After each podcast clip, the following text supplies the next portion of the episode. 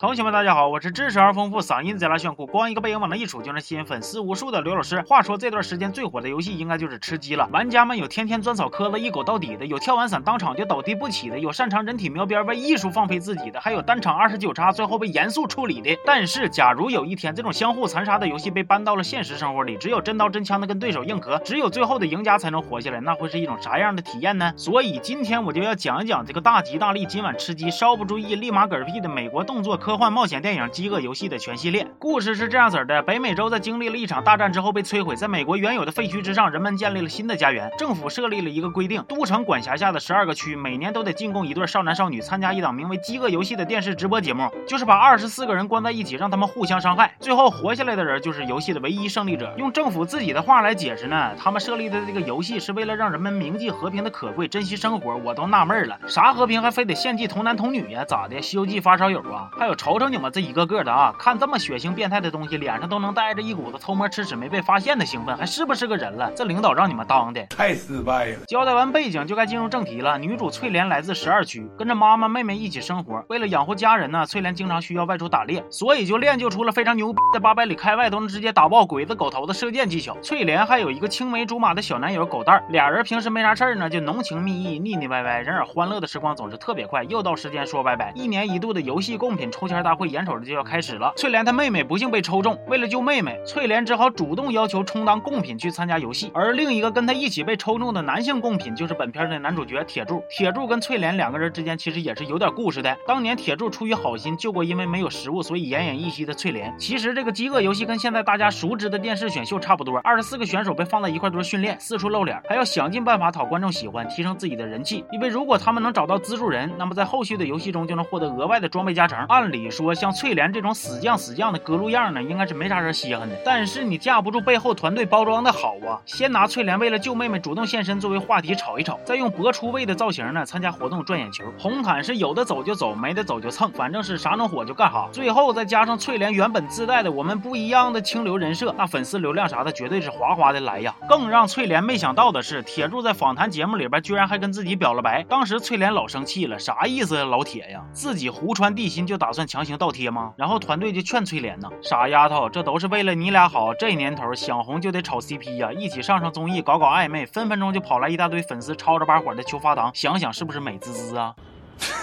就这样，翠莲和铁柱以这个悲剧恋人的人设正式开始了游戏。游戏里边有好几个选手，他们都是从小培养的专业贡品，各种牛。所以铁柱表面上就是装作和他们联盟出卖翠莲，实际上是为了帮翠莲争取时间。而翠莲在经历了啥大火烧啊、马蜂子咬啊等一系列困难之后呢，顽强的活了下来，然后还和铁柱一起相互扶持、相亲相爱、维持人设。讲道理啊，翠莲跟铁柱这俩人的 CP 戏份实在是演的太好了。也不知道此时的屏幕前看着自己的妹子跟别人腻歪的狗蛋该咋办呢？我不说，你们是不是都把狗蛋忘了？狗蛋是翠莲青梅竹马的小男友啊。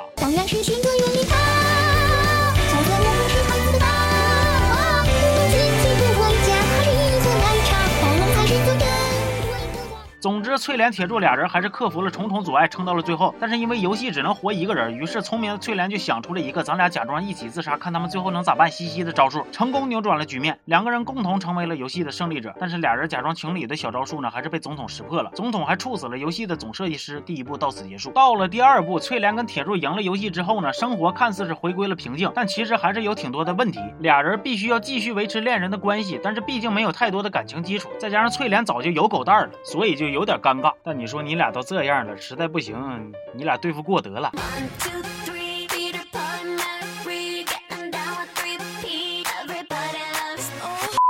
另一边，翠莲的无私无畏激发起了那些一直都被都城压迫的普通民众的反抗精神，暴动频发，而都城就开始采取更加暴力的手段来镇压。总统很想要杀掉翠莲跟铁柱，但是又没有合适的理由，于是新上任的游戏设计师提议要举办一场特别的饥饿游戏。他要求十二个区从之前历届产生的冠军中抽出一男一女来参加这次饥饿游戏的精英赛。那不用猜都知道，十二区参加的肯定还得是翠莲跟铁柱啊。于是乎，俩人就得继续用恋人的身份杀上战场，因为是精英赛。那对手们呢都是一个比一个牛逼。好在俩人之前有过经验，所以方方面面的操作也都比较顺利。翠莲选择了几个他认为信得过的选手当做盟友，分别是三区的科技狂人、四区的痴情小帅哥，还有七区这个一言不合就脱衣服的辣妹。几个人在游戏里边通力合作，摸清了游戏所设置的套路。翠莲利用每到正午或者零点就会劈到一棵树上的闪电，再用科学狂人抢来的超级无敌导电线将大树和剑连在了一起，在闪电劈中大树的一瞬间射出箭，咵嚓一下子就破坏了整个游戏的场地。等翠莲恢复意识之后，她发现自己在一架飞机上。游戏的设计师告诉翠莲，其实这场游戏就是为了救她所安排的，希望她能跟一个秘密组织十三区合作，推翻都城的统治。翠莲见到了狗蛋儿，得知铁柱跟辣妹都被都城抓走了，而且整个十二区都被总统下令轰炸摧毁了，只有他妈他妹幸存。在翠莲的绝望和无助中呢，第二部到此结束。而电影的第三部被分为了上下两部，我就一块都跟你们说了。在第三部中，翠莲见到了十三区说话最好使的女领导，女领导跟翠莲说：“哎呀妈呀，老铁，你都不知道啊，就你在游戏中射出那一箭，给群众们都给射高脂，不是都给射激动了，咔咔全打算反抗了。所以呀，我们这次的革命啊，就得由你来当形象大使，给我们拍宣传片，粉丝效应嘛，你懂的。”翠莲想到自己被摧毁的家园，再想到生死不明的铁柱，于是决定同意女领导的计划，加入革命。但是宣传片干拍，那效果肯定是不够啊，外加上他玩流量的，对演技这块也不是很了解呀，所以他们成立了一个宣传片小队，打算去实地拍摄。翠莲见到了越来越多的都城总统的残忍暴行，就越发坚定了想要革命的想法，而且他也顺利的成为了大伙心目中的革命领袖。然而另一边，在都城的铁柱日子就不咋地了，每天经受着折磨与洗脑，帮总统发表一些言不由衷的言论来笼络民心，跟翠莲对立。翠莲一瞅，这也不是个事儿啊！当初说好了，赢了一起狂，输了一起扛，现在不能我在这辉煌，留你一个人迷茫啊！我得把我的 CP 救出来。然后狗蛋就特别善解人意的主动要求去救人了，再然后铁柱就真被他们救出来了。你说你有招吗？行吧，狗蛋，要不咋说你备胎呢？该啊！总之呢，后来尽管小队伤亡惨重，但还是杀进了都城，而且在各区人民团结一致的反抗下，革命胜利在望。然而就在此时，天空中飘落无数的炸弹，聚集在总统府门口的无辜老百姓们全都受到了袭击。翠莲的妹妹也不幸遇难。原来这一切都是女领导的命令，她想在最后栽赃总统，激起民愤，从而为自己争取权利。得知真相后的翠莲假意服从女领导的要求，然后在对总统执行死刑之时，一箭射死了女领导。独裁者们都得到了应有的惩罚，而翠莲选择回到家乡，跟铁柱柱过起了平淡幸福的生活。全片到此结束。其实啊，《饥饿游戏》这个系列的电影啊，我个人觉着还是不错的，尽管里边的一些细节跟设定确实有点牵强，但是剧情饱满，演员的演技也在线，逻辑梳理的也很顺畅。而解说的时长有限，可能有很多的细节我来不及解释，感兴趣的同学可以自己去看看。好了，这期就到这了，我是刘老师，有人要跟我一起吃鸡吗？